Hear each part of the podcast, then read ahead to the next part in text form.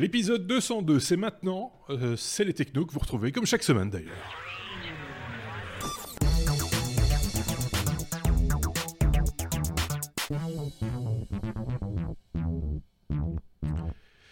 Épisode de 202, un petit peu enregistré à l'arrache cette semaine, il faut bien le, reconnaître. Euh, mais on est là, euh, voilà, c'est en boîte. Euh, ça vous est proposé comme chaque semaine, vous avez tout le temps de l'écouter évidemment. Donc prenez votre temps, comme on a l'habitude de dire, d'écouter cet épisode, que ce soit en audio, en podcast ou en vidéo sur YouTube. Merci, ceci dit, en, passant pour les pouces levés. Merci de vous abonner, merci pour les étoiles sur les, les plateformes de podcast habituelles. Évidemment, c'est toujours le bienvenu. Et comme on le dit souvent, c'est notre seul salaire. Notre duo de chroniqueurs, parce qu'il y en a un nouveau deux cette semaine. C'est celui-ci, les informaticiens. Autant dire que ça va, euh, ça va chatter dans, cet- dans cet épisode. Sébastien et Marc euh, sont de, de- de retour pour, euh, pour évoquer leur actualité technologique de la semaine. Euh, vous le savez, vous connaissez le principe. On se documente comme tout le monde. On lit beaucoup d'informations, comme vous sans doute.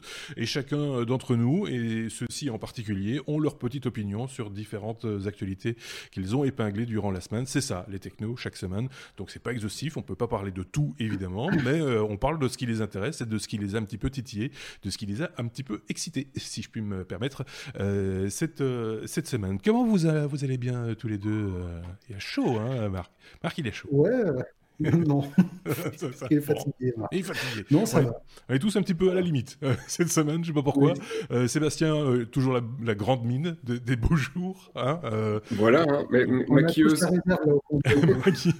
on va l'appeler vitamine D. Voilà. Qu'est-ce que vous voulez? C'est comme ça. hein, c'est une- la vie d'informaticien, c'est un petit peu en vase clos, en- enfermé, même s'il y a un peu de lumière du côté de chez Marc. Là, c'est bien lumineux. Enfin voilà. Euh, tout ça Ouais, pour j'ai dire. c'est ça. Tout ça pour dire qu'on peut, si vous le voulez bien, attaquer non pas l'abécédaire, mais le courrier des auditeurs. J'ai un jingle pour ça. Enfin, je vais l'essayer.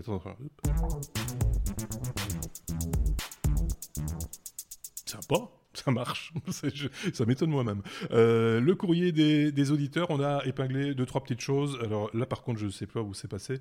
Euh, c'est de ce côté-ci, pouf, comme ça, on y arrive, il n'y a pas de souci. Euh, voilà, tiens, par rapport à l'épisode de la semaine dernière, on nous a envoyé un chouette message. Pour une fois, je l'ai épinglé. C'est sur iTunes, plus particulièrement sur l'application podcast version belge. Un commentaire sympathique concernant la prestation de, Thierry Weber la semaine dernière, notre euh, collègue et ami euh, suisse. Euh, et donc voilà, je voulais juste épingler ce, ce message qui nous avait été euh, envoyé. Ceux qui ont l'image évidemment peuvent le lire et ceux qui n'ont pas l'image peuvent aller le retrouver évidemment en commentaire sur euh, sur la partie podcast euh, audio euh, de, des technos euh, sur euh, sur iTunes. Donc euh, vous aurez le commentaire voilà qui est fait. Je sais pas si vous l'aviez lu vous les gars, euh, vous avez vu ce commentaire sympathique. C'est un peu euh, cryptique. hein.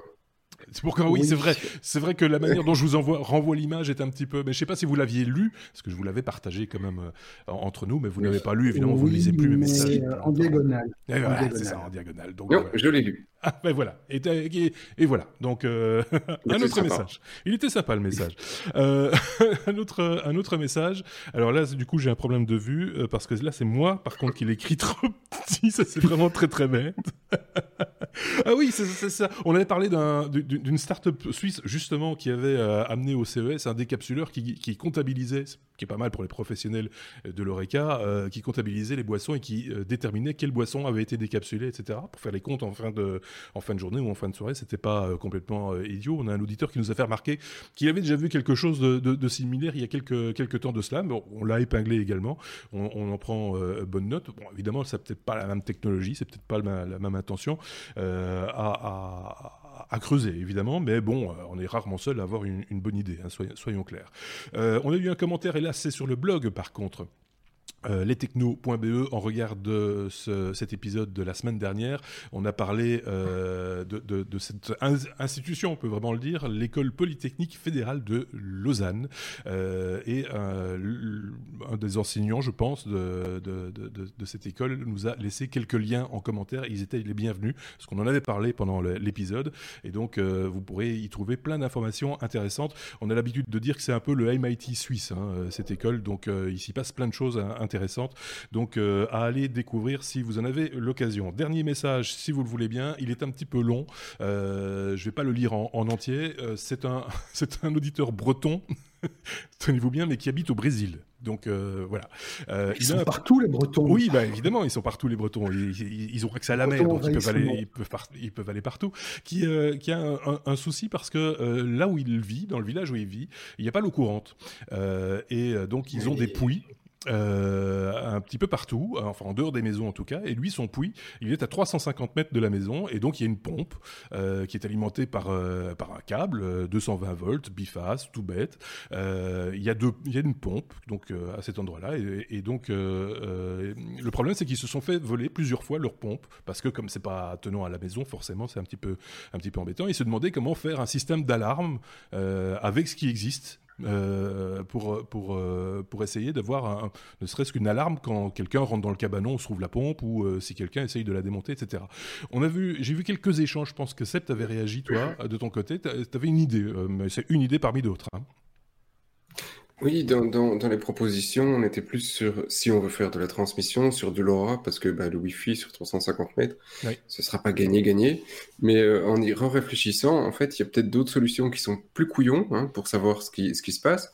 Vu qu'il le dit lui-même, il y a un câble euh, qui passe pour de l'électricité, et donc sa pompe, elle, elle, elle consomme de l'électricité.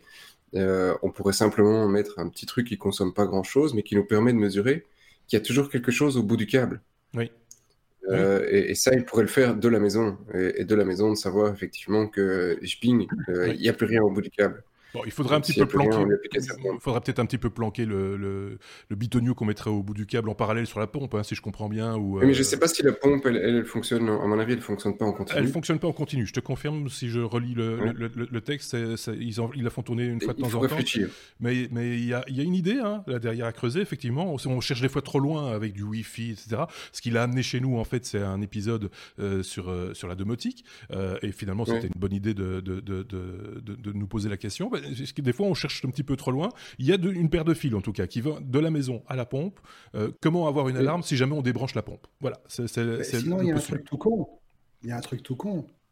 Sans électricité, sans rien. Mmh. Au Brésil, il y a des iguanes. Tu mets un gros, tu mets un gros iguane à côté, ça devrait le faire, quoi. J'ai réussi à, faire, ouais, à, là, à tenir voilà. cet épisode 202 à peu près. euh, je regarde le compteur, à peu près 7 minutes sérieux. Euh, c'est foutu. Bref, on continue à y réfléchir. Si vous, de votre côté, euh, vous avez euh, des idées pour, no pour notre ami Jean-Claude, c'est son prénom, n'hésitez pas à nous le faire savoir en commentaire de cette vidéo ou par, par message. Lui, par exemple, il nous a envoyé ça via le, le, module de, de, commentaires, enfin pas de commentaires, de, de messagerie sur, sur lestechno.be. vous êtes évidemment les bienvenus si vous avez différentes idées à partager avec notre auditeur brésilien breton du Brésil. Voilà, c'est comme ça que qu'on va l'appeler Jean-Claude. Tu voulais rajouter un truc, Seb? Je vois ton doigt s'élever. Ouais, mais c'est parce que le courrier des auditeurs c'est fini, non? Non? Coup... Oui, il y avait encore un truc. Non, il y en a plus. Oui, non, voilà, il y en a plus. Ça, oui, non, je voulais juste euh, faire une petite remarque parce que j'ai pu installer YouTube Kit parce qu'il est arrivé en Belgique. Je sais pas si tu, enfin, je suppose que tu On en a parlé hein, d'ailleurs dans ce podcast. Et, euh, et la première chose que j'ai regardé, c'est si on y était. Et on y est. Ah ben voilà. Donc, Donc euh, on est, voilà. on est pas fâché mais par avec... contre, on a que on n'est pas totalement fâché avec YouTube Kids, mais il y a une dizaine d'épisodes bien sélectionnés et tout le reste n'est pas accessible aux enfants. D'accord. Bon, bah, euh, peut-être que, euh, voilà, ça peut arriver. Hein, Qu'est-ce que tu veux euh, On avait parlé hein, de YouTube Kids avec, avec Xavier il y, a quelques, il y a deux semaines maintenant, ou trois semaines. voilà, je vous renvoie donc à, à l'épisode 199 ou, ou 200, je ne sais pas. Donc, on peut en, en, entamer, si vous le voulez bien, notre abécédaire. ça, c'est maintenant. Épisode 202, la lettre D, D comme débat. On va parler euh, d'intelligence artificielle avec Marc. Euh, Marc. Euh... Ouais. Alors, euh, voilà, intelligence voilà. artificielle. Enfin, je ne sais pas trop si on peut parler d'intelligence artificielle. C'est on va ouais. parler d'une intelligence artificielle qui s'est fait rétamer par un humain. Oui, c'est ça, d'une part. Et d'autre part, on l'a dit la semaine dernière, et ça, ça a été repris d'ailleurs par euh, certains de nos éditeurs, on cite souvent le mot, et c'est à la mode, hein, intelligence artificielle, euh, un petit peu euh, à tort à travers, c'est souvent plus des algorithmes que de, de, de, de véritables intelligences artificielles. Quoi qu'il, ici, ouais. l'humain a alors, déjà, c'est parti d'un truc que, ben voilà, j'ai découvert, découvert quelque chose, j'avais entendu vaguement, mais apparemment, il y a des champions du monde de débat. Mmh. Des gens dont la discipline, dont le, le plaisir, c'est de débattre. Bon, vous avez les politiciens, d'accord, mais il y a des gens, voilà, s'ils font du débat.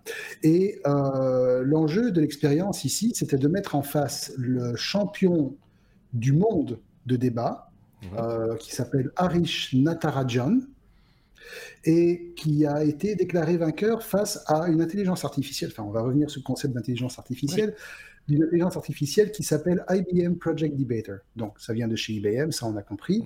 Euh, et le but de l'exercice, c'était de donner 15 minutes à chaque intervenant, donc l'humain et la, la, machine, pour convaincre un auditoire avec pour but de renverser l'opinion de l'auditoire au bout de la période impartie sur un sujet donné. Ici, le sujet en question, c'était euh, l'intérêt de subventionner les écoles maternelles, donc un sujet de société qui n'a franchement mais rien à voir avec l'informatique. Mhm. Alors, ce qu'il faut savoir, c'est que le, la manière dont l'ordinateur dont l'intelligence artificielle a travaillé, c'est donc, elle avait un moteur d'inférence, elle avait tout un ensemble de règles, elle avait tout un ensemble, tout, tout, tout un stock toute une réserve de phrases, plus de 10 milliards de phrases préalablement extraites de la presse, pré-mâchées, processées, etc., pour pouvoir répondre.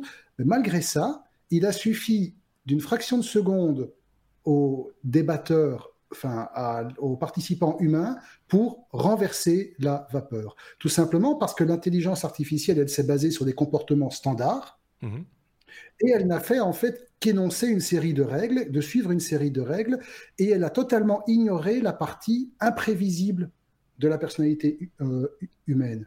Et on rappelle que dans ce cadre-ci, l'intelligence artificielle, comme tu le dis, on nous la sert à toutes les sauces, mais finalement, ça reste avant tout un ensemble d'algorithmes mhm. prédéfinis qui peuvent, on va pas dire improviser, mais qui peuvent extrapoler des données dans certaines situations, dans certains contextes, dans certains cadres, mais à la base, derrière, il y a une programmation et intelligence ou pas. Toutes ces machines, tous ces programmes ne sont pas encore capables totalement aujourd'hui de sortir de leur programmation. Alors, on a vu passer des news comme quoi certaines intelligences artificielles ont inventé des langages que même les humains n'arrivaient plus à suivre. Certaines intelligences artificielles sont suffisamment évoluées que pour pouvoir battre des champions du monde d'échecs à plat de couture, oui, c'est vrai. Mais il faut pas oublier que derrière, il y a une puissance brute qui dépasse largement celle du traitement humain. Donc finalement, voilà, c'est quand même quelque chose d'un peu rassurant de voir que malgré toute la, toute la démesure que ce concept d'intelligence artificielle et de machine learning et de deep learning est en train de nous être servi à toutes les sauces, mais voilà, l'humain garde quand même quelque part sa, son côté imprévisible, et finalement, c'est ça qu'il sauve, et c'est ça qui fera que Skynet va jamais nous la mettre profond. Quoi. On l'espère en tout cas, ou même par erreur peut-être, euh, parce que l'humain étant tellement imprévisible que euh, lui, pour contre, il peut pousser sur le bouton. voilà, c'est. Euh, c'est bah, quand même oui. sujet en disant que pour alors, la personne qui était à l'origine du Project Debater chez IBM, qui s'appelle Ranit Anaranov, euh, lui, le but, en fait, dans cet exercice, n'était pas de gagner à plat de couture, c'était pas le but, c'était surtout d'arriver à, alors pas modéliser, parce que c'est quelque chose qui est par essence intangible, donc pas modélisable, mmh. mais réussir à s'approcher suffisamment de cette capacité de l'humain à, à, partir complètement à contresens pour pouvoir l'intégrer de nouveau à cette programmation et pouvoir ajouter ça au niveau des règles, etc. D'accord. Euh, Seb avait un truc à rajouter, je pense. Je vais faire la moue. Ouais, enfin, tu vois, j'entends que on, critique euh, d'une certaine manière, enfin, positive ou négativement, le, la presse sur l'intelligence artificielle. Et c'est vrai qu'on en fait beaucoup euh, ces, derniers temps. Euh, mais je, je, peux juste nous replonger, allez, 5 ans en arrière, où là, on parlait pas d'IA, mais on parlait de cloud. Et, euh, et, on avait plus ou moins le même genre de débat. Hein. On dit on nous sert du cloud à toutes les sauces. Euh, Qu'est-ce que ça a servi? Ça a servi à attirer pas mal de fonds, pas mal de boîtes qui sont investies dans toute une série de techno. Et aujourd'hui, bah, quand tu regardes, la plupart de nos fichiers, ils sont hébergés euh, plus chez nous. la plupart, enfin, tu vois, il y a quand même eu pas mal de, de, points qui y mhm, sont passés. mhm. Je comprends ce que tu veux dire, mais c'est pas dans ce sens-là que moi je, que je l'entends. C'est euh, effectivement le cloud, on a douté. Hein, euh, à un moment donné, on mettait du cloud à toutes les sauces, mais c'était du cloud. Euh, on parlait toujours, toujours de la même chose, de cloud. Ici, on met l'étiquette intelligence artificielle sur, par exemple, un, assistant vocal. On dit ah l'intelligence artificielle de Google Home. C'est pas de l'intelligence artificielle, ce sont des empreintes vocales qui sont reconnues. C'est tout. Il n'y a, aucune intelligence à derrière. Moi, mon Google Home, il va pas me dire tiens Marc, tu te couches tard aujourd'hui. tu pas la radio un peu moins longtemps avant d'aller dormir Tu vois, des trucs comme ça. Ça, c'est artificielle. Qu'est-ce que Qu'est-ce que tu avais comme stockage? Si tu reprends juste un simple parallèle avec le début du cloud, c'était l'enfer. Hein, si tu avais un giga sur Dropbox, c'était même pas, tu avais, quelques... avais 50 mégas, je pense. Et maintenant, hein, si tu es en dessous d'un giga, tu te dis, mais on se fout de ma balle. Mm. Et, euh, et, là, on parle. Ici, c'est beaucoup plus complexe, mais c'est déjà des choses dont on parlait depuis longtemps. Hein. On a, il y a une série d'algos et c'est juste que maintenant, on a un focus, donc il y a des chercheurs, il y a des boîtes qui mettent du pognon parce que ça va. Des écoles, des euh, écoles qui s'ouvrent. Il y en a une qui s'est ouverte à Bruxelles euh, pas plus tard que cette semaine à l'initiative de Microsoft. Je, ne trouve que ça que positif parce que ça, ça, ça, permet pour le grand public de dire voilà, de, de, mobiliser une série de, de fonds et même d'essayer d'expliquer aux gens qu'est-ce qu'on mhm. Tout ce qu'on voulait dire, c'est qu'il y, a, à boire et à manger. Il y a à boire à manger et il y a souvent des abus de langage quand on parle d'intelligence artificielle. Mais ceci étant dit, c'est vrai Même un algorithme. Bah, un algorithme, oui, ça on peut le comprendre. C'est toujours pas une intelligence. de l'intelligence artificielle? Bah non. Ah, bah, oui, mais c'est. Bah, une, une, bêtise artificielle. Ouais, c'est ça, c'est un gadget. bon, on peut passer. elle, elle, répond suivant ce qu'elle a appris, et l'humain, il fait la même chose, tu vois. Il répond suivant des concepts qu'on t'a appris. Mais on va pas en faire une louche non plus, mais, mais euh, ce qu'on vient, vient d'expliquer avec la news, justement, qui vient de passer, c'est justement ce que. ce que Marie disait, c'est qu'à un moment donné, tu peux programmer tout ce que tu veux. Euh, l'humain a ce site particulier que s'il a envie de retourner sa veste au dernier moment, il retourne sa veste. C'est la machine, elle est là, pantois. Aujourd'hui, euh, attends, attends 5 ans. Hein, c'est de ça dont on, parle, c'est aujourd'hui. bon, allez, on passe à la suite. On n'a pas fini aussi, non, hein, les gars Euh, comme Elon, Seb, tu vas reprendre la parole tiens, pour parler d'Elon Musk qui, euh, qui pense que le Bitcoin reste le futur. Il n'est pas le seul, hein, ceci, ceci étant dit, si je ne dis pas de bêtises. Non, non, il n'est pas le seul. Mais j'aimais bien, ça fait longtemps que j'avais plus vu Elon. Et, et, puis j'ai vu sa petite primousse sur un site de Bitcoin. Je me dis, il est cool, ça fait sympa. Et puis il est trucs, il est sympa. Et lui aussi a fait la même chose que notre ami suisse. Il s'est incrusté dans un podcast euh, sur de la crypto et il a commencé à dire que le Bitcoin c'était sympa. Ben voilà. Euh, bon, après, il a dit aussi, le Bitcoin ça bouffe un peu beaucoup d'énergie et euh, jamais de, on va utiliser les ressources de Tesla pour s'impliquer dans la crypto. Faut pas déconner, ça bouffe trop de euh, d'énergie, de, puissance pour, pour ce que ça fait. il dit ça, c'est quand même un peu triste. Grosso modo, c'est les grandes lignes. Et tout en disant c'est génial et, et avec tout ce qu'on connaît hein, sur le Bitcoin, c'est décentralisé, machin, plus les États et tout bazar. Euh, il faut savoir qu'il a quand même que 0,25 Bitcoin. Hein, donc, euh, il n'a pas non plus investi énormément dans le Bitcoin. Il, on Mais qu'il y croit. Reste... Il y croit, hein, tu vois. Euh, mais, voilà, après, ça, reste une, figure qui, qui, qui, qui se mouille vis-à-vis du Bitcoin. Donc, c'est assez sympathique. je voulais juste faire un petit coucou. Ah voilà, c'est bien. Et en, on peut aussi faire par la même occasion un petit, un petit coucou à, l'autre Seb et à son podcast à lui, puisque lui s'invite aussi chez nous, euh, on peut parler du, sien, le Proof of Cast. Euh, vous retrouverez ce, lien évidemment euh, dans sa bio sur le site lestechno.be. Et, dans ce podcast, il ne parle que de blockchain et en particulier de, crypto-monnaie. Donc c'est passionnant. J'ai encore écouté le dernier épisode de la semaine passée. C'est super bien fait. Donc voilà, quand c'est bien, il faut le dire.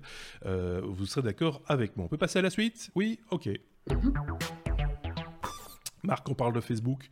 F comme Facebook, euh, un, digital gangster euh, selon un, rapport britannique. Donc, euh, ce serait un voleur. Facebook est un voleur. Ah, Facebook est beaucoup plus, de, plus que ça, en fait, pour ce rapport, qui est en fait le fruit du travail d'un groupe parlementaire, d'une commission parlementaire britannique qui dépend de, de la Chambre des communes. Mmh ce rapport a été publié le 18 février dernier et la tagline générale, on va dire, du rapport, c'est Facebook est un train totalement hors contrôle qui est en train de détruire la démocratie. Ça pose un peu là quand le truc commence là. Voilà. Euh, donc en fait, ce qui s'est passé, c'est que la commission a travaillé pendant 18 mois mhm. sur toute une série de documents qui ont fuité. On, a entendu beaucoup d'histoires de fuite, hein, de documents sur Facebook, euh, de chez Facebook, pardon. Euh, voilà. Et cette, cette commission a en fait commencé au début à voir quel était l'impact que les fake news auraient pu avoir sur la décision du peuple britannique lors du référendum sur le Brexit.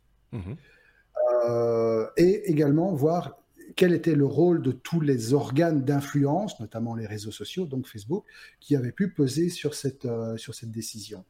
Et, c'est lors de, euh, lors de la publication de ce rapport que que, les membres de cette commission n'ont vraiment pas hésité à, comparer la firme à un gangster numérique, c'est-à-dire qu'il fait vraiment usage de méthodes de gangster.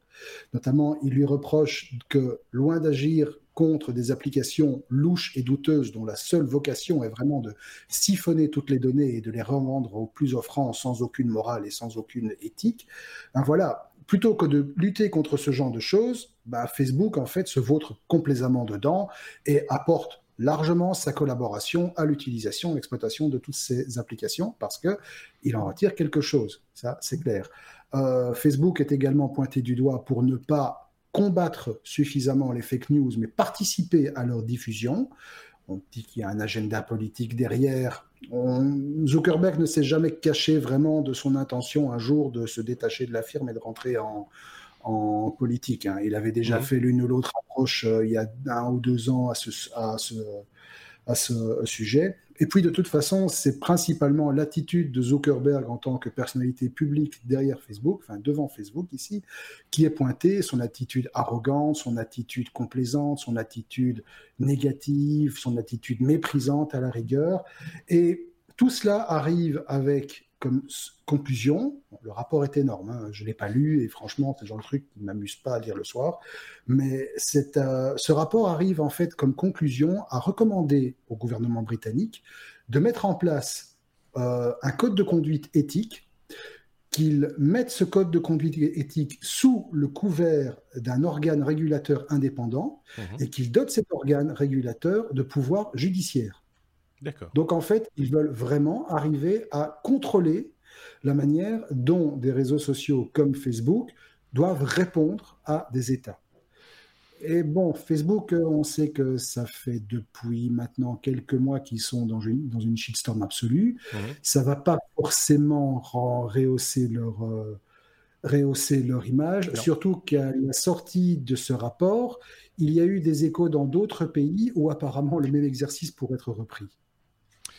Oui, enfin, je pense que tout le monde va un petit peu aller dans ce, sens-là. Il a donné le bâton pour se faire battre en même temps. Ah, légèrement quand même, oui. Donc voilà, ça, ça, a ouvert la porte à, tout, ce genre de, choses et à toutes les dérives aussi, hein, euh, de part et d'autre, euh, on serait tenté de dire. Sébastien avait levé le doigt. Ouais, deux, petits points. D'abord, le premier, c'est ben, attendez quelques mois, ce sera le bon moment d'acheter les actions Facebook pour les revendre dans quelques années, parce qu'en en fait, l'histoire reste un éternel recommencement. Euh, Facebook, c'était euh, exceptionnel pendant des années, c'est en train de se faire euh, allumer comme pas possible. Regardez Microsoft, c'était exceptionnel, ils se sont fait allumer et ça reste, c'est redevenu une, entreprise hyper respectable. et, Google a, suivi plus ou moins la même chose, c'était le chevalier blanc, et puis ils se sont fait démolir, puis ça mmh. revient par vague. Donc voilà, Facebook ne sera pas si méchant. Et donc à propos d'action, donc il y a un autre petit message de Elon Musk qui dit Facebook, je l'utilise encore, j'ai 0,25 actions aussi. Donc, euh, voilà. Salut Elon Musk. Il a 0,25 de tout. de, tout. Pourquoi pas hein Finalement, c'est une manière de faire. Il y a, des, gens qui investissent, qui veulent être majoritaires dans l'entreprise dans laquelle ils investissent systématiquement. Lui, non. 0,25, ça me va. 25 de tout. Donc, je peux envoyer. C'est quand même pas mal, quoi. Hein. Oui, ça, ça, reste quand même. Euh, oui, c'est pas non plus. Euh, voilà. Mais bon, ok. Euh, bon, on a tout dit hein, sur ce sujet. Euh, ah à mon avis, ça reviendra encore. Ça reviendra encore. Ça, reviendra encore sur, euh, sur la table, à mon avis. F comme facial, c'est la lettre qu'a choisi euh, Seb, le mot qu'il a choisi également pour parler d'un distributeur de billets par simple reconnaissance, et on se doute qu'il s'agit de reconnaissance faciale. Euh, Il aurait fallu mettre un E alors, ça aurait été mieux. oui, voilà. oui, c'est ça, c'est une faute d'orthographe, on va dire ça Heureusement comme ça. que la Bien sûr. C'est pas comme ça qu'on va te référencer sur YouTube Kids, hein, les enfants. non, c'est fini pour ce numéro. oui, c'est mort. c'est mort. oui. Seb. C'est mort, bah écoute, voilà. De toute façon, comme mes filles en YouTube Kids, je préfère que tout de suite elles aient pas mes vidéos. Donc, euh, qu'elles gardent encore un petit peu d'estime pour moi. Il est obligé de s'enfermer à triple tour dans son bureau pour enregistrer le podcast. Qu'est-ce qu'il fait, C'est pour ça qu'on fait si tard. Il faut, oui, c'est ça. Il faut qu'elle dorme. Mais moi, j'aurais des comptes à rendre à l'une de ses filles. C'est ça le problème. oui, c'est ça. Vas-y. Et donc, là, le, truc, je, je, pense que j'ai rigolé trois fois en, regardant. D'abord, effectivement, c'est bon, une banque espagnole. C'était mhm. drôle. Et, euh, et, effectivement, ils ont décidé sur Barcelone, euh, Barcelone je pense, oui, c'est ça, d'équiper 20 terminaux en reconnaissance faciale. Mhm. Donc, euh, tu arrives devant ton terminal et tu dis file-moi des broussoufs, sans rien sortir, pas de carte, rien, et le terminal te file des broussoufs c'est sympa. Euh, mhm. Par contre, pour un système facial, ils ont décidé de l'installer le 14 février, évidemment, la fête des amoureux, parce que c'est spécifique pour le facial. Euh, et, donc, ils ont commencé sur Barcelone avec 20 terminaux.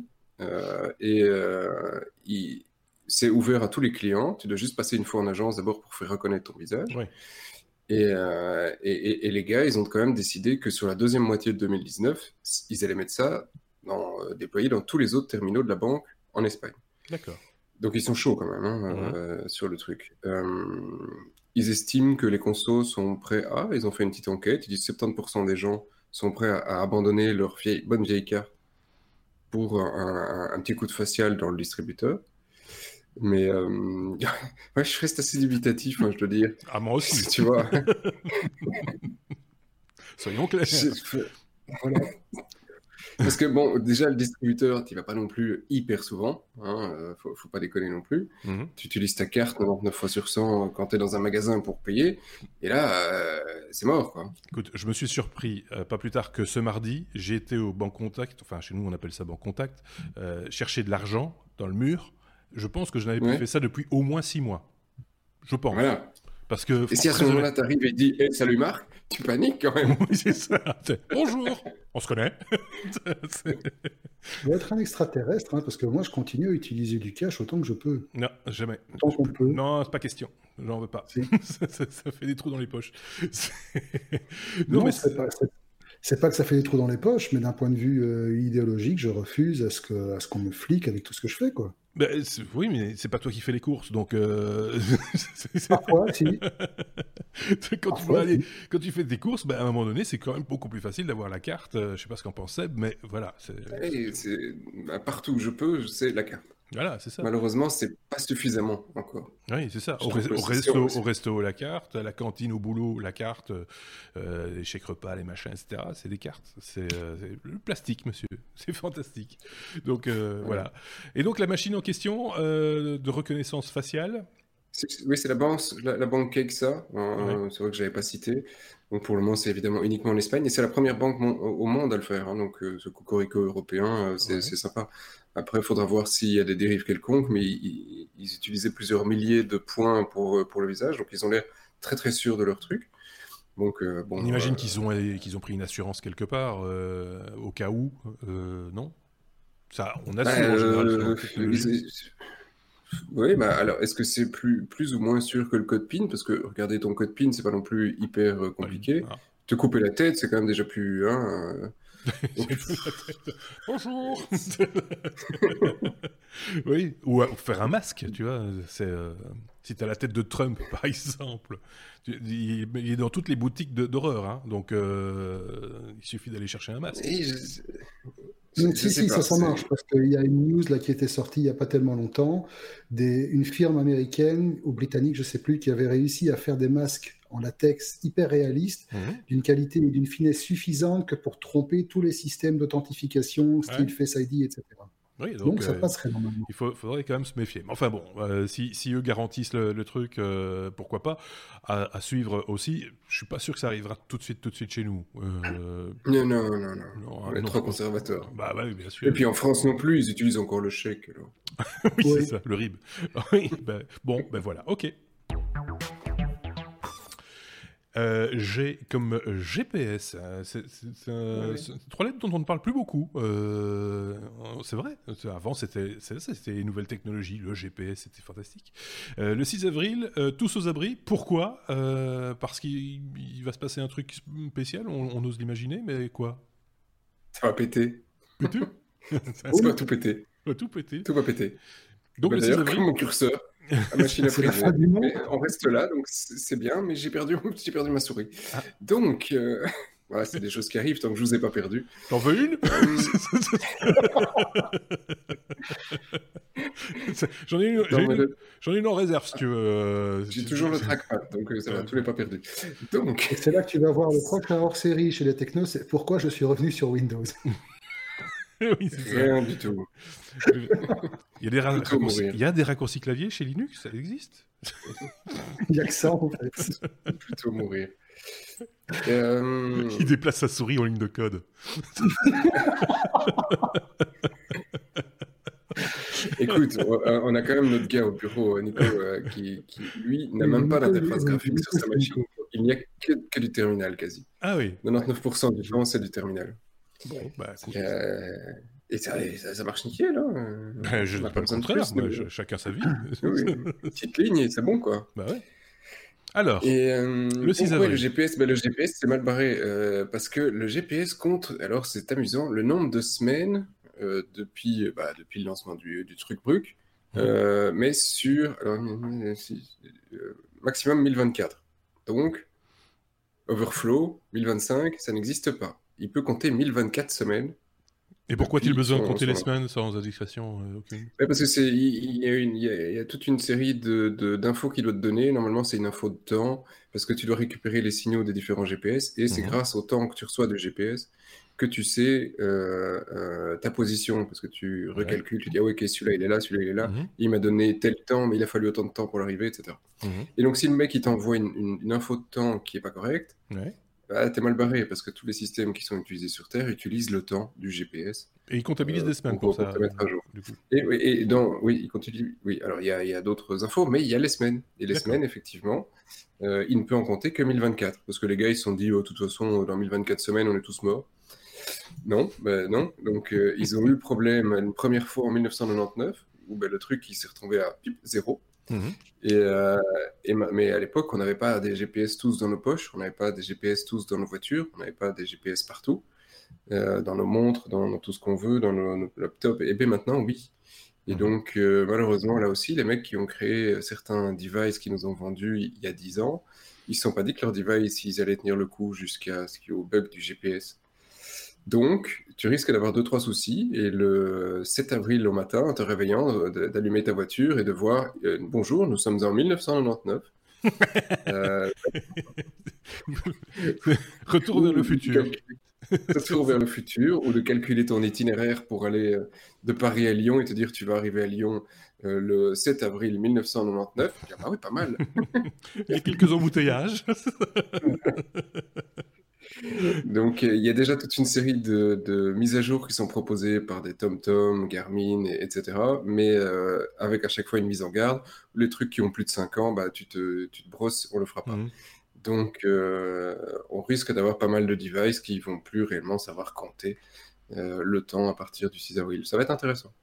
Oui, bah, est-ce qu'il y a encore beaucoup de gens qui utilisent le GPS en tant que tel dans la voiture? Euh, C'est la question que je me pose de plus en plus parce que on voit beaucoup de gens utiliser Waze, mais il n'y a pas que Waze, hein, mais il y a d'autres ah oui, oui, mais, mais, mais c'est du GPS aussi. Le, GPS, euh, oui. oui. effectivement. Donc, parce que comme tu euh, parlais des applications dans la voiture, je disais que c'était plus une mise à jour au niveau de, de, de, applicatif. non, non, non, c'est une mise à jour applicatif. Mais euh, non, tous les systèmes. Alors après, évidemment, Waze, il s'en fout parce qu'il va utiliser le système d'exploitation qui te donne les infos. Donc là, je pense pas qu'on ait trop de soucis.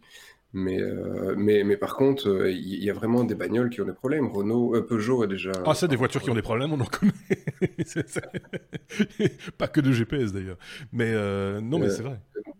Ouais, Peugeot a annoncé qu'il allait donner des infos, mais pour les, modèles antérieurs à 2015. Renault a aussi proposé déjà une mise à jour, etc. Donc il y a toute, toute, une série de marques qui disent Ok, ça va être le, ça va être le carnage. Ouais. Ça va être intéressant. Donc le 7, 7 avril, on prend congé. Si vous travaillez dans l'IT, on comprend C'est ça. Ou si vous vous déplacez, euh, si vous êtes euh, chauffeur, euh, poids lourd, si vous allez faire de la route, oubliez cette date du 6 avril. Donc, c'est ça va être la, le, ça va être le bazar. En gros, c'est c'est le bazar. On en est à la lettre J comme jeu, avec une copie de Super Mario Bros. qui se vend à plus de 100 000 dollars. Ça, c'est un, un, bon placement, mon bon Marc. Voilà. On peut passer à la news suivante, hein, parce que c'est tout ce qu'il y a à dire. D'accord. mais, euh, comment ça se fait? bah, En fait, c'est une, c'est la seule, si j'ai bien compris, c'est la seule cartouche originale de ah. Super Mario Bros. Donc c'est quand même un jeu qui date d'il y a 25 euh, ans, je crois. Mhm. C'est la seule cartouche, non, pardon, 34 ans. Ah oui, c'est la seule cartouche originale qui est toujours dans un état impeccable, qui a une cote de malade évidemment, qui est toujours dans son emballage d'origine, dans son blister d'origine, et qui a été coté. Voilà, ce truc n'a jamais été ouvert. Ça m'a fait penser, en fait, quand je suis tombé sur cette news, euh, j'en discutais un peu à la maison, et on s'est fait la réflexion que ça faisait un peu le même genre de les gens qui achètent, euh, vous savez, les comics sous cellophane et qui ne les lisent jamais. Ces gens achètent des trucs, ils ne les lisent jamais, ou ce sont les gens qui vont acheter des œuvres d'art pour les foutre dans un coffre avec l'idée d'un jour pouvoir les revendre. Alors je les, sais pas. Les trains électriques, à une époque, c'était les trains électriques, on les achetait et, on les laissait dans la boîte. Il fallait les laisser dans la boite. Euh, c'était super locaux, machin, etc. Et quand tu les laissais dans la boîte, ça permettait de faire monter la valeur. Et puis, plus personne n'a joué au, jeu au, train électrique. Et, tous ces trucs maintenant qui sont restés dans leur boîte ont pris la poussière et ne valent plus un clou. Euh, et puis, tu as, des mecs qui Parlez pas en même temps, les gars. J'ai rien compris. Donc, euh, Marc d'abord, et c'est bon. Non, j'ai une copine, ça me fait penser, j'ai une copine qui, qui, joue avec des trains électriques, je lui poserai la. Ben voilà. Si, si, ça, si ça tombe, elle a, des, des, tas, des, tas de trésors. il y a de très beaux objets, hein, Sébastien. Puis tu dois, avoir des boîtes de trains électriques euh, Scrollinger, tu vois, où ils avaient mis une brique dedans pour faire le poids, mais tu sais pas s'il y a vraiment un train dedans. Parce que tu n'as pas ouvert la boîte. oui, c'est ça. En fait, c'est des boîtes fake. Pourquoi pas? Et quand tu la secoues, ça fait un bruit bizarre. c'est le scam de l'époque, tu vois. Ils vendaient des briques. c'est ça. Pourquoi pas? Non, je pense qu'ils ont quand même évité de faire ce genre de, ah, ah. de, Quoi qu'on n'en sait rien, en fait, t'as raison, on en sait absolument. Moi, je pense qu'il faut toutes les ouvrir pour vérifier. c'est vraiment ça. C'est euh, Tant que c'est pas ouvert, tu sais pas. Mais donc voilà. une cartouche de Super Mario Bros. s'est vendue à 100 150 dollars. Ça fait quand même 88 450 euros pour un jeu auquel on n'a jamais joué. C'est pas mal. c'est pas mal, effectivement. Enfin, pour les collectionneurs, bon, hein, tous les goûts. Euh, tous les goûts. la, cartouche est pétée. en plus, elle est pétée. T'as un faux contact, elle marche pas. C'est ça. C'était un mauvais lot, quoi. Un truc. Euh, voilà. Elle a pris l'eau, peut-être aussi. Depuis, elle a séché. Hein, 34 ans, elle a eu le temps. ça, me rappelle cette news qui était passée il y a quelques mois ou quelques années. Euh, un lot de cartouches originales pour Atari VCS 2600 qui était trouvé dans une décharge publique. Oui le truc, c'était le plus mauvais jeu qui avait jamais été sorti. Ils avaient tout balancé dans une décharge. Et puis, il y a un type, un jour, il a retrouvé une. Et ce truc avait une valeur hallucinante. Oui, c'est ça. Donc, euh, tout est possible. tout est... Oui, c'est ça. Tout est possible. Elle, comme Lima, c'est marrant parce qu'il y avait une marque de train électrique qui s'appelait Lima. C'est Lima, c'était tout autre chose. On en avait parlé d'ailleurs. Tu avais fait un hors-série là-dessus, euh, mon bon Marc, me, semble-t-il. Il faut rappeler de, quoi il s'agit pour ensuite dire que c'est fini. Hein. Soyons tout de suite très clairs. Alors, Lima, c'était un projet Kickstarter à la base euh, qui avait démarré en 2012-2013, je pense. Mhm. C'était une boîte française. Et le but de, cette boîte, c'était de proposer, ben voilà, euh, Sébastien en parlait tout à l'heure, c'était le but de proposer à l'époque de surfer sur la vague du cloud mhm. et de proposer son cloud personnel. Donc plutôt que de se devoir, plutôt que devoir dépendre d'un cloud comme Amazon, comme Dropbox, etc., tu avais ton propre cloud. Et ce mhm. qu'ils avaient fait, ils avaient développé un petit bitonio, c'était un tout petit boîtier, sur lequel tu connectais un câble Ethernet d'un côté, sur lequel tu connectais un disque dur de l'autre, un mhm. disque dur sur lequel tu voulais stocker ton, tes infos, ce que tu voulais utiliser, ce à quoi tu voulais accéder. Et le petit boîtier faisait simplement la translation, tu le collais sur ton routeur et tu avais ton cloud à toi. Et tu pouvais synchroniser, tu avais des, tu avais des applications desktop, tu avais des applications mobiles, tu avais ton propre Google Drive, tu avais ton propre, ton propre Dropbox à la maison. Et ça marchait pas mal, on avait fait le test effectivement dans le hors-série, moi mhm. je m'en étais procuré un. J'avoue humblement que je n'ai plus beaucoup utilisé après le test parce que après le test, c'est aussi l'époque où on a commencé à voir vraiment les applications sérieuses débarquer sur les Synology qui ont remplacé tout ça. C'est aussi l'époque où les outils collaboratifs et la performance des systèmes comme Google, etc., ont commencé vraiment à venir concurrencer à des tarifs intéressants pour ceux qui le font au niveau professionnel, mhm. toujours au niveau gratuit pour ceux qui satisfont de la, de la quantité de, de base. Et, et voilà, tout ce toute cette combinaison de facteurs a fait que finalement, Lima, malgré avoir levé 2 millions et demi de dollars, malgré avoir employé jusqu'à 60 personnes et avoir fédéré jusqu'à 80 000 utilisateurs avec les dernières versions de son logiciel et de sa plateforme, ben finalement a décidé, contraint et forcé bien sûr, et à regret, de mettre la clé sous la porte pour finalement ce qui reste un, un facteur récurrent dans la disparition de beaucoup de startups, c'est le manque de liquidité. Donc mauvaise gestion, c'est pas un jugement de valeur du tout. Hein. c'est bah, que c'est pas facile à faire. Mais voilà, mauvaise gestion, mauvaise estimation, mauvaise planification. Et c'est dommage parce que le projet était sympathique, il y avait beaucoup de potentiel pour qu'il évolue, mais le marché, la concurrence des grands acteurs ont fait que finalement le truc a été un peu tué dans l'œuf. Et ce qui est dommage, c'est qu'à partir de, dans quelques jours, je pense que c'est quoi? C'est à partir du 1er mars. Mhm. Ben voilà, tous les utilisateurs qui, qui employaient encore ce truc vont devoir se trouver un autre endroit pour mettre leurs données parce que le petit boîtier, il était online, donc il était synchronisé avec la plateforme de Lima, et si Lima est mort, ben, la communication se fait. Est-ce qu'il y a encore un espoir que quelqu'un euh, se porte acquéreur de, bah, justement de la, clientèle, enfin des serveurs euh? Je ne sais pas. Sur son message d'adieu, le CEO a quand même laissé un message un peu cryptique en disant Nous sommes forcés de mettre la clé sous la porte, mais nous espérons vraiment que l'innovation va continuer. C'est probablement un appel du pied à tout investisseur mmh. potentiel qui veut reprendre la boîte pour ne pas qu'elle meure purement et simplement. Mais encore une fois, face aux solutions qui existent aujourd'hui, est-ce que ça a vraiment un ça avenir aussi. aussi, il y, a eu aussi des critiques. Hein. Moi, je me rappelle qu'il y a eu des commentaires un petit peu virulents justement euh, suite à ouais, effectivement, et, et, euh, on peut les entendre aussi. Lent, ça buguait effectivement. Et ça, justement, je crois que c'est aussi un des, un des facteurs qui ont, qui a joué en défaveur du projet, c'est qu'après avoir fait leur levée de fonds initiale, dont on rappelle 2,5 millions de dollars quand même, euh, le Lima a été retravaillé de fond en comble par ses fondateurs, par ses, par ses concepteurs. Et ça a introduit, ça induit un retard conséquent pour l'arrivée sur le, sur le marché. Il y a un mmh. produit qui était un peu révolutionnaire au moment où il été présenté, au moment où la campagne Kickstarter a eu lieu, où il a vraiment fédéré une communauté extrêmement importante. À partir du moment où il y a eu ce retard, le mmh. jour où le produit est arrivé, voilà, ça. me rappelle un autre produit Kickstarter, on va pas le citer parce qu'on va pas leur faire de pub. Mais le jour où ce produit arrive, il sera morné parce que euh, voilà, il y aura des tas de trucs qui auront eu lieu entre temps. Ouais, s'il arrive. s'il arrive. On a dit qu'on n'en parle pas? Non, ceux qui nous suivent depuis longtemps, euh, à mon avis, ont, compris de quoi on parlait, donc pas besoin d'aller. Euh... pas besoin d'aller plus loin. On passe à la suite. C'était la lettre R comme euh, Russie. Euh, la Russie va se déconnecter. Ils vont tirer la prise de l'Internet euh, tout à fait temporairement. Il faut nous expliquer pourquoi. Ça, on l'a entendu partout. Hein. C'était dans les news. Alors, ah, qu'est-ce qui se passe? Deux raisons. Alors, la première, c'est que aujourd'hui, alors on va peut-être un peu rappeler rapidement comment fonctionne Internet. Et ce qu'est la Russie. ça, je pourrais demander à mon fils, mais bon, oui. Internet, voilà, réseau totalement décentralisé, totalement mondial, fonctionne avec ce qu'on appelle des serveurs racines DNS, c'est-à-dire des serveurs qui permettent de faire le relais entre les demandes, les requêtes et les sites sur lesquels vous allez arriver. Et mmh. aujourd'hui, il y a 12 serveurs racines dans le monde qui sont contrôlés par des organisations globales, mais aucun de ces serveurs racines ne se trouve en Russie. Des nœuds du problème.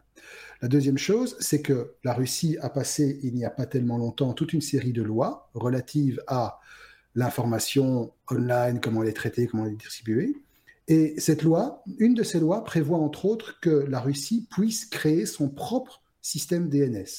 Et donc, cela implique que toutes les communications de l'Internet russe passent par un système DNS russe qui est contrôlé par le gouvernement. La raison pour laquelle la Russie veut absolument, enfin la raison de façade pour laquelle la Russie veut absolument ça, c'est que la Russie veut être capable de résister de manière absolue à une attaque de type cyberguerre. Mhm. Et donc, en cas d'une cyberattaque globale, elle veut pouvoir contrôler elle-même le tampon entre son Internet à la russe et le reste du monde. Mhm. Alors, ça, c'est la raison officielle.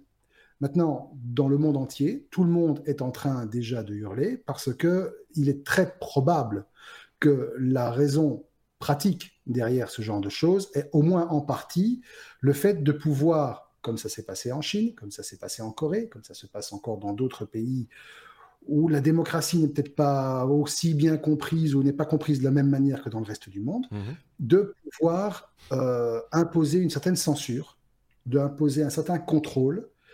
Et on se rappelle par exemple que en Russie, ça reste encore un des pays aujourd'hui où l'utilisation d'un VPN est passible de peine de prison. Donc voilà, il y a toute une série de toute une série de causes, toute une série de motifs, de prétextes qui visent à ce que effectivement la Russie va d'ici le 1er avril euh, déconnecter, enfin découpler l'internet russe du reste de l'internet mondial pour faire les essais sur ce fameux système de DNS à la russe, mhm. pour éprouver la, la, solidité de leur système global vis-à-vis d'une cyberattaque. Mais derrière, voilà, faut pas se faire d'illusions. Il, y a une il y a une volonté de contrôle, il y a une volonté de, je vais pas dire de manipulation, même s'il y a certainement un petit peu ça. Et bon, qu'on me donne un gouvernement au monde qui ne rêve pas, même un gouvernement démocratique, comme les États-Unis ou même la Belgique, qui ne rêve pas de pouvoir contrôler finement ce qui rentre et ce qui sort. Oui, et puis euh, on, l'a vu, certains, il y a déjà des pays qui se sont coupés comme ça de l'internet. Est-ce que la Turquie n'avait pas fait un essai à un moment donné La Turquie l'a fait. Non, le Congo l'a fait lors des dernières élections présidentielles. Oui, c'est juste. Notamment éviter toute pollution idéologique. Ils ont carrément, ben voilà, couper Ils ont même interdit les journalistes de, faire leur, travail par la même occasion. C'est vraiment question de, se mettre sous cloche. Hein, euh, oui, absolument. Euh, Seb oui, alors j'ai encore un message de Elon Musk qui dit que lui, il aime bien la Russie. Il a 0,25 C'est pas mal ce running gag, tu peux revenir. Peut-être pas chaque fois avec Elon Musk. Hein. On peut parler d'autres pourcentages aussi, hein, c'est pas un problème. la suivante, je suppose, ça va être Elon Musk à 0,25% de Samsung, non? Oui, un truc dans ce genre-là, on, suppose en tout cas, ça va venir. Euh, ou sinon un truc euh, autre. pas... oui, mais ils ont besoin d'une demi-heure, c'est pour, pour, couper et changer le routeur, tu vois, un truc comme ça. c'est ça. Donc voilà, il a vraiment décidé de dire un truc intelligent. Merci pour ta participation. Avec plaisir, avec plaisir. Tiens, allez, tu vas pouvoir parler. Euh... de Samsung. Bah oui, c'était un petit peu l'événement technologique grand public, on va dire, de la semaine. Euh, c'était l'annonce, euh, les annonces Samsung Galaxy S10, qui est maintenant officiellement euh, annoncé, on peut le dire. Et tu as un petit peu suivi ce qui se passe autour de ce S10 et de ce qu'on en dit, puisque il faut le rappeler, parmi les, membres de l'équipe, tu es sans doute celui qui est le plus fidèle hein, à, la série des S. C'est ça, je pense que depuis le S4, je les ai tous faits. Voilà. Un truc comme ça. J'avais fait le S2, et puis 4, 5, 6, 7, 8, 9. Autant que tout le monde le sache. ouais. Donc je suis assez fidèle. assez. Voilà. Et euh, bah ici, on en a parlé beaucoup dans la presse euh, cette semaine. Et puis donc tu te dis, bah, on doit quand même en parler. On doit au moins parler une minute du truc. Ça me semble nécessaire. Oui, ça, c'est, on nous le reprocherait. Hein mais qu'est-ce que c'est que ce podcast technologique qui ne parle pas de Samsung euh, et, pourtant, c'est super compliqué parce que tu lis ce qu'ils ont fait, tu, tu lis les, spécifications, tu essayes de t'emballer sur les nouveautés et bah, honnêtement, j'y arrive pas. Il y a plus, y a parce que le, 9, c'est difficile. Le 9, il, fonctionne admirablement. Là, ils ont changé la forme de l'écran. Ouais, ok. Ils ont mis la caméra en haut à droite. Donc l'écran, elle est intégrée, la caméra est intégrée dans l'écran. C'est mhm. joli. C'est pas les premiers à le faire, mais voilà. Euh, mhm. Ils l'ont maintenant mis, c'est mainstream. Ok, admettons. Ils en ont sorti trois. Bah, étonnamment, euh, Apple l'avait fait aussi. Hein, des plus, des machins. Ouais, ok, voilà, ça a été fait aussi. Et, euh, et puis en dehors de ça, oui, il y, a la grosse révolution, c'est que ton téléphone peut charger un autre device. Ouais. Mais bon, j'ai déjà tellement de problèmes à garder mon, mon, téléphone allumé jusqu'à la fin de la journée que d'aller charger le téléphone du pote, non, faut les coller. ça. Donc, c'est pour ça que je vais aller acheter un nouveau téléphone. Hein, tu vois, pour là, on ne sait jamais, je vais porter les, t'as vu, j'ai le nouveau. Non, je ne comprends pas. C'est un peu comme, euh, euh, ce, serait un petit peu comme mettre un réservoir à essence dans, dans une voiture électrique en disant on ne sait jamais, quelqu'un pourra en avoir besoin. c'est ça. C'est un peu idiot. C'est bizarre. Mais bon, voilà, ils trouvent ça génial, ok, admettons. Et ils ont mis trois appareils photo derrière pour faire du panoramique. Ouais, ok, d'accord. J'ai du mal à être enthousiaste. Euh, il est joli, hein, le truc est joli, ça a l'air rapide. Ils l'ont fait plus petit, enfin plus, plus grand, mais plus, plus, plus mince, plus léger, plus, plus, plus rapide, beaucoup, beaucoup, beaucoup plus cher aussi. Hein, parce que voilà, on a des modèles à, plus de 1000 balles sans problème. Euh, hein. Oui, donc euh, je sais plus le prix de, base officiel, c'était euh, voilà, 750, 900, 1000 dollars. Mais en, euros, ça, ça, pète au-dessus de, de, 1000 euros si tu mmh. veux la version 1 Tera. Alors, de nouveau, qu'est-ce que tu veux faire avec 1 Tera sur ton téléphone aujourd'hui? Bon, c'est des effets d'annonce. Ils vont mettre le plus gros téléphone, hein, c'est super. C'est le haut de gamme et puis ils vont pouvoir décliner en dessous. Mais le Tera, je vais te dire, si tu, si tu filmes en 4K, par exemple, tu vas être content d'avoir ton Tera. Et euh, tout le monde ne filme pas en 4K. Et euh, voilà, c'est pas une caméra non plus, c'est un téléphone, hein, rappelons-le. Euh, même si on fait de très belles caméras, qui, des, smartphones qui, qui filment de, très très bonne facture, hein, soyons clairs. Mais, mais oui, mais je, j'arrive plus non plus, mais euh, ça fait un moment qu'on le dit. Hein, ça, arrive à s'émouvoir pour ce genre d'annonce, ça devient de plus en plus compliqué parce qu'on est. Alors évidemment, euh, certains d'entre vous qui nous écoutez vont, vont venir nous trouver en disant ouais, mais vous n'avez pas parlé de ça, c'est quand même une révolution, euh, etc. On peut trouver toujours le petit détail qui nous intéresse nous et qui intéresse certainement d'autres personnes aussi et, le monter en épingle en disant c'est fantastique et extraordinaire. On veut bien l'entendre, mais dans la totalité du truc, il n'y a pas un effet waouh quoi. c'est ça qui est passé en fait. Hein. Euh, et on, dit pas que c'est un on ne dit pas que c'est un mauvais appareil. Attention, je tiens à le préciser. Ah non, il a l'air magnifique. Voilà, c'est ça. Mais il n'y a pas d'effet. Il, a l'air magnifique, mais je vois pas pourquoi je changerais. Mon S9 est magnifique et il tourne parfaitement. Hmm. Ça, me rappelle l'époque de, de l'apogée des, tablettes ou, des, PC. À un moment, tu dis, ton PC fonctionne, il rame pas. Mhm. Bah, pourquoi tu vas changer? Tu vois, à part pour le plaisir de la consommation. Mhm. Et là, c'est un peu pareil. Si je balance mon, S9 par terre, qu'il est pété, bah oui, ok, je vais l'acheter, le S10. Mhm. sinon, bah, je pense que je vais attendre le S11 ou le S12. Il n'y a pas d'intérêt ici euh, à, un changement radical. Ils ont changé l'endroit où tu mets ton empreinte, c'est génial. Tu, tu, as le lecteur d'empreintes sous l'écran. Bah, c'est mhm. vrai, c'est génial, c'est super. C'est plus sympa que le petit pitonio derrière qui est vraiment pénible ça vaut pas la peine de changer mon téléphone pour ça. Il faut, il, faut il, manque, l'effet, tu vois, il manque un petit effet. En fait, le truc qu'on a, on a pris cette sale habitude, euh, qui est une habitude euh, qui est voulue par les gens de marketing, hein, au départ, euh, clairement, que quand il y a un nouveau modèle qui sort, il remplace l'ancien. Et, c'est devenu, dans les cerveaux de plein de gens, les nôtres aussi sans doute, c'est devenu la raison d'être du truc. L'annonce d'un smartphone, que ce soit par Apple ou Samsung, c'est celui qui va remplacer le précédent. Alors que si tu regardes dans le monde de l'automobile, par exemple, c'est pas parce que tu as une voiture de tel modèle, c'est pas parce qu'un nouveau modèle sort demain que tu vas remplacer, tu vas la jeter et remplacer et prendre la, suivante, ce qui fait exactement la même chose. Elle est juste un tout petit peu différente. On a mis les rétroviseurs plus haut, plus bas, on a mis un peu de trucs. Voilà, mais c'est pas pour autant qu'il faut en changer. C'est pas une obligation. C'est pas, il n'y a pas, il y a aucune raison valable de. Il y a quelques petites évolutions par-ci par-là, chouette, sympa, euh, mais c'est pas une raison effectivement de, de, de, systématiquement changer de smartphone quoi. Non, et puis, les premières années avec les smartphones, t'arrivais à chaque fois aux limites de performance, on te rajoutait les nouveaux capteurs. Ouais, c'est Tu voulais jouer à un jeu, ton truc il ramait à mort, Facebook il commençait à faire de la vidéo, tu dis ok, les capteurs étaient pourris. Maintenant, tu as des capteurs de plus de 10 mégapixels sur tous les téléphones depuis des années. Ta photo, tu, le monsieur tout le monde ne voit pas une différence fondamentale, mm. donc tu dis, il n'y a plus un moment où tu, tu allumes ton téléphone, tu dis, putain, je vais jamais y arriver à utiliser l'application. Si je change, je vais pouvoir gagner du temps ou, en confort. Donc, ouais, on, arrive à la saturation. Et, mmh. d'ailleurs, au niveau des CPU, quand tu regardes les trucs, c'est extrême. Euh, c'est des octa-core euh, déjà aussi depuis des années. Même mon laptop qui, qui n'a pas, pas 8 cœurs, tu vois. Euh, et pourtant, c'est un laptop professionnel. Mais donc, c'est une débauche de technologie. Donc, bon, voilà, il est top. Hein, j'ai rien à dire, il est top. J'aime bien. Mais bon, voilà. Et puis il est cher, et puis, et puis on dira qu'il est sur les terres d'Apple, et comme le disait Marc, voilà, c'est un concurrent. Point barre, j'ai envie presque de dire. Ce qui, euh, juste une toute petite parenthèse, c'est que ça, vous voyez, c'est le, l'iPhone SE, ils avaient dit qu'ils allaient le tuer.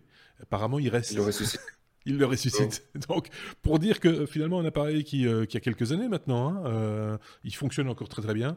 Et il va satisfaire plein de gens, dont Stuff, notre camarade Stuff, qui est aussi amoureux de son SE, euh, qui n'avait pas du tout envie d'en changer et qui, voilà, et, acheter des SE. Il y a un autre point dont on n'a pas parlé, mais je vais aller hyper bref là-dessus, c'est mhm. le, téléphone pliable Samsung. Oui, on a. Euh, alors le téléphone pliable, effectivement, ça a l'air très joli, le concept est sympa. Euh, est-ce que c'est utilisable? Ça, il faudra quand même pouvoir en, choper un une fois dans, les mains avant deux. Et, là, c'est la, un peu la douche froide, c'est que Samsung en a annoncé un, c'est génial. Euh, vente annoncée troisième ou quatrième trimestre 2019. Donc euh, ça sent plus le euh, on a vite sorti un modèle pour dire ouais ouais on l'a aussi on l'a aussi mais on ne pourra pas vous le vendre avant la fin de l'année.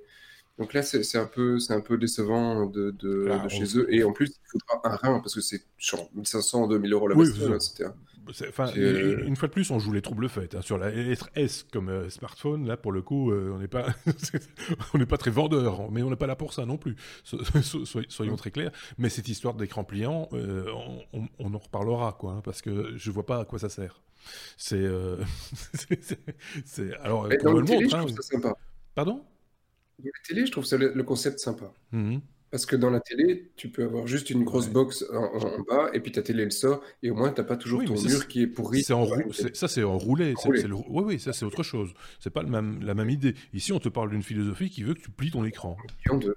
tu plies en deux. Oui, mais c'est la, même, technologie. Il faut, si tu veux le rouler, il faut quand même pouvoir aussi plier ton écran. Oui, c'est ça. Mais, oui, oui, mais, mais ce qui est rigolo, c'est que si ça fonctionne, la pliure en deux, ils vont, ils vont, ça va être la course à la pliure. C'est-à-dire après, on va te dire, ah, le mien, il se plie en 4. Mais à partir du moment où tu le plies en, 8, ça devient très très très difficile. Hein. oui, ça devient comme une feuille de papier. Hein. À un moment donné, euh, oui, ou en 16, euh, ou en 10 000. Euh, tu peux aller jusqu'à la Lune comme ça, il paraît, quand tu plies tout comme ça, ça à l'infini. Marc avait peut-être un truc à rajouter sur cette, cette annonce Galaxy S10 non. Merci Marc. Honnêtement, honnêtement non. Franchement, euh, je reste un peu dubitatif. Alors oui, c'est vrai, c'est un beau téléphone. Uh-huh. Euh, mais voilà, de nouveau, je ne vois pas trop l'intérêt de mettre un paquet de pognon pareil dans un téléphone qui finalement, bah, la majeure partie du temps, reste quand même dans nos poches. Ou, sur nos, euh, sur nos, bureaux. Bon, c'est vrai qu'il nous sert pour plein de choses, mais mais voilà, ce que toi tu montrais ton SE, moi j'ai mon, j'ai mon OnePlus, et mon OnePlus, il coûte, il coûte le tiers du gros modèle et, et il fonctionne tout aussi bien. Quoi. Mmh.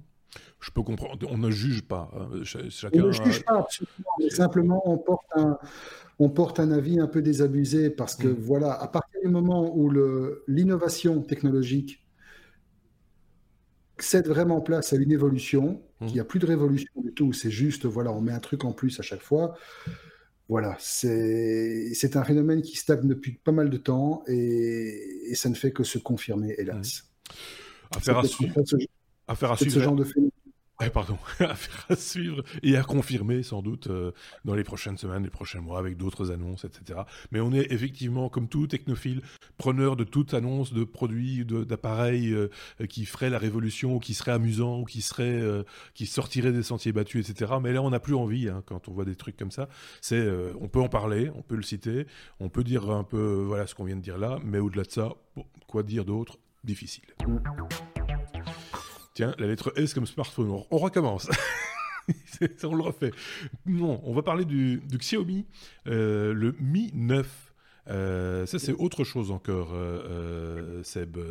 Pourquoi, pourquoi l'amener sur, sur, la table, celui-là plus particulièrement? Pourquoi l'amener sur la table? Parce qu'il a été lancé, enfin tu vois, lancé quelques heures avant la version Samsung. Mhm. Et ce qui, ce qui, est super drôle, c'est la stratégie chinoise, donc qui a un peu volé la, vedette à, Samsung tout en vendant un téléphone avec un écran Samsung dessus, hein, parce que c'est vrai.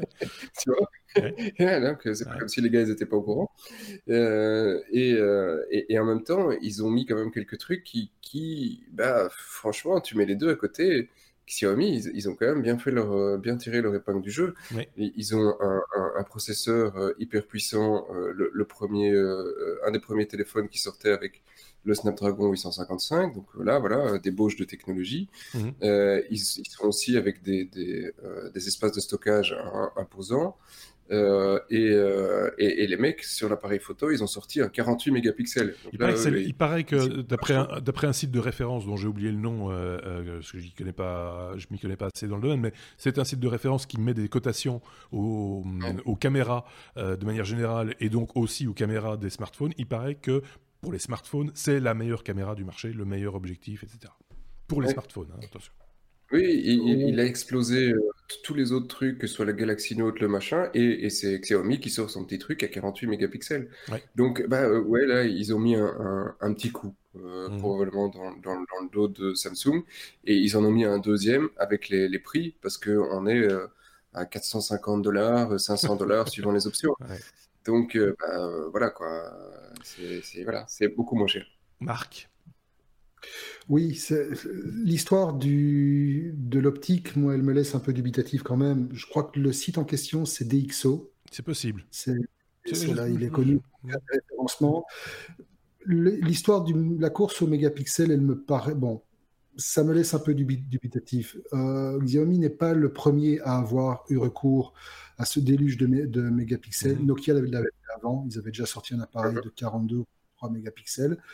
Euh, et, sur DxO, justement, sur ce classement, il me semble que le téléphone qui a toujours été euh, identifié comme étant le meilleur en qualité globale, donc mhm. on ne parle pas seulement en résolution, en taille d'image, on parle vraiment en qualité globale, mhm. C'était le Google Pixel 3, parce qu'il était appuyé par une armada d'algorithmes, de nouveau, on ne va pas parler d'intelligence artificielle, mhm. il a été appuyé par une armada d'algorithmes de traitement d'image extrêmement puissant, extrêmement efficace, mhm. qui lui permettait entre autres de faire quelque chose que très peu de smartphones font convenablement. Et d'ici à ce qu'on voit les, bancs d'essai complets pour le Xiaomi ou pour le S10, pour l'instant, c'est toujours le Pixel 3 qui est en tête d'affiche. C'était les, vues en très basse luminosité. C'est ça. C'était des choses, effectivement, ou alors le, le, figé avec un flou derrière. Voilà, il y avait toute une batterie de, toute une batterie logicielle derrière mhm. qui, faisait que l'ensemble, optique plus logiciel, le classait dans les, dans les, dans les meilleurs. Aligner les, les mégapixels pour rien, mhm. euh, il y a deux ans, il y avait eu une annonce chez un constructeur chinois totalement inconnu euh, pour une optique à 96 mégapixels. 96 mégapixels. Tu peux monter aussi, aussi loin que tu veux.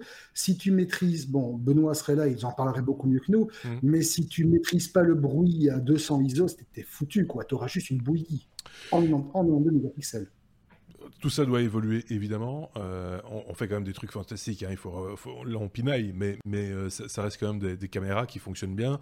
Et on, là on n'a pas fait trop la différence entre la photo et la vidéo. C'est encore deux choses qui sont, euh, même si l'optique est importante, mais quand on parle de qualité, de, etc., c'est peut-être aussi sur des domaines plus spécifiques que la vidéo dans certaines conditions ou la photo dans certaines conditions, etc. Quoi qu'il en soit, à des niveaux pareils et à ce prix-là, hein, en l'occurrence, on, est plutôt gâté. faut, faut, faut le reconnaître. Hein, euh. On a tout dit sur le Xiaomi euh, Mi 9, euh, je pense. On peut passer à la suite. La suite est donc la fin, puisque c'est la lettre W comme oui mais non. ça faisait longtemps qu'on n'avait pas eu un oui mais non pour terminer un, épisode. On va parler de Ford qui développe un, lit. que tu as appelé marque anti-partenaire qui colle, avec des tirets entre chaque, expression. C'est, de quoi s'agit-il? À quoi ça sert? D'abord, à quoi ça sert C'est la question que Identifier le partenaire qui colle déjà. oui, le concept global, déjà, je me suis quand même pas mal posé la question en voyant la news. Euh, en fait, j'ai hésité fortement à la classer à P comme Port Nawak, parce que ça relevait aussi de cette catégorie. Euh, donc, Ford a imaginé, Ford, le constructeur de bagnole, hein, bien sûr. a imaginé un truc qu'ils appellent le Smart Bed. Mmh. déjà, tu vois le truc, ça ressemble à un vaisseau spatial, c'est moche. Tu n'as pas envie de dormir là-dedans parce que c'est tellement fait d'angles et de coins que tu as peur de te couper en montant dessus. Mmh.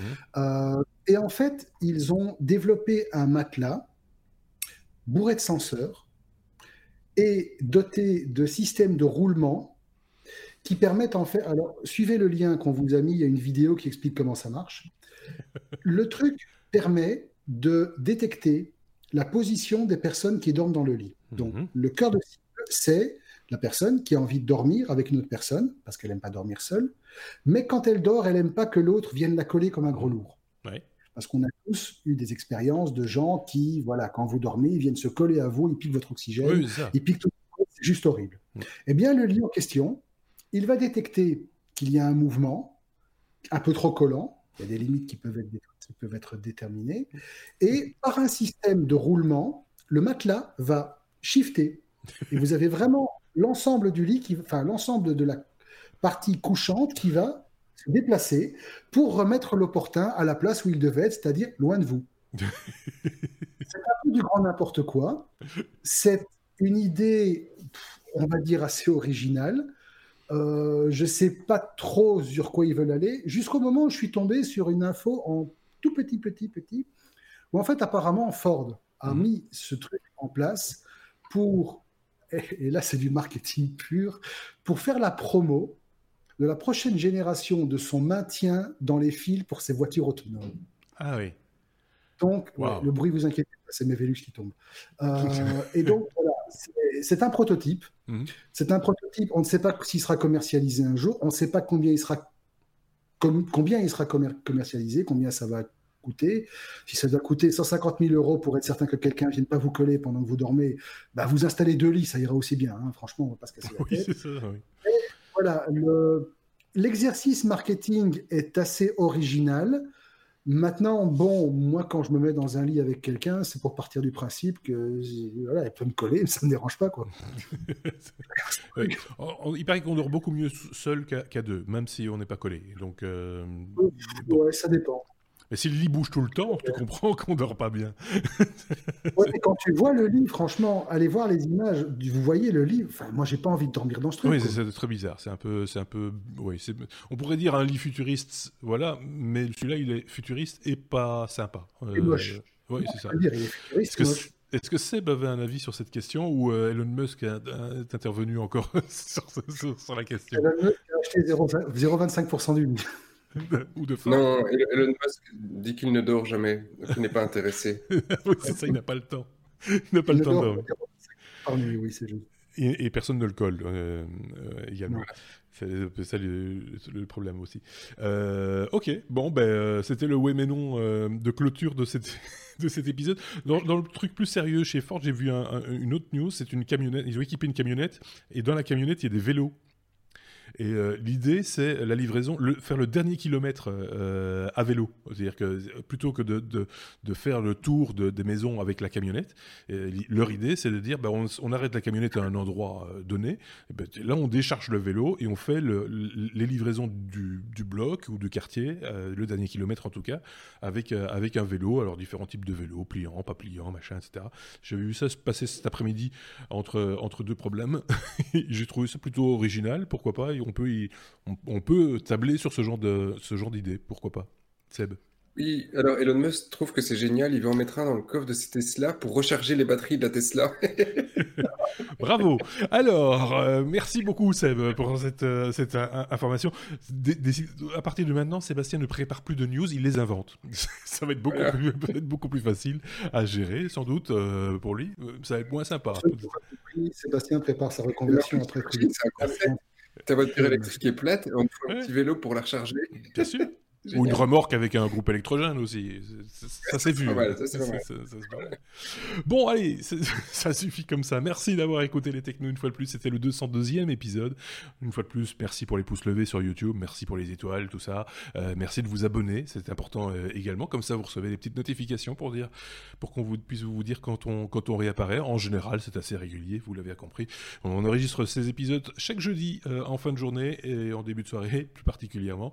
rien que pour pour euh, se faire plaisir, vous faire plaisir aussi, on l'espère. Merci beaucoup euh, Sébastien euh, pour cette participation. Merci également à Marc. On vous dit à tous les deux, bah très bientôt. Hein. je n'ai pas, j'ai pas les horaires en tête, j'ai pas le planning devant moi, mais à mon avis, on va pas, on va, on va, on va se revoir d'ici peu. À très bientôt. Merci à tous. Au revoir.